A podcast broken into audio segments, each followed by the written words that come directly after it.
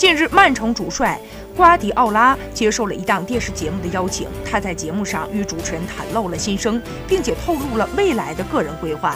在被问到执教生涯规划这个问题的时候，他表示，也许未来会回到最开始的地方，会回到拉玛西亚执教。随后，瓜帅也谈到了个人的执教风格，在比赛中，我一定会按照我的想法执行战术。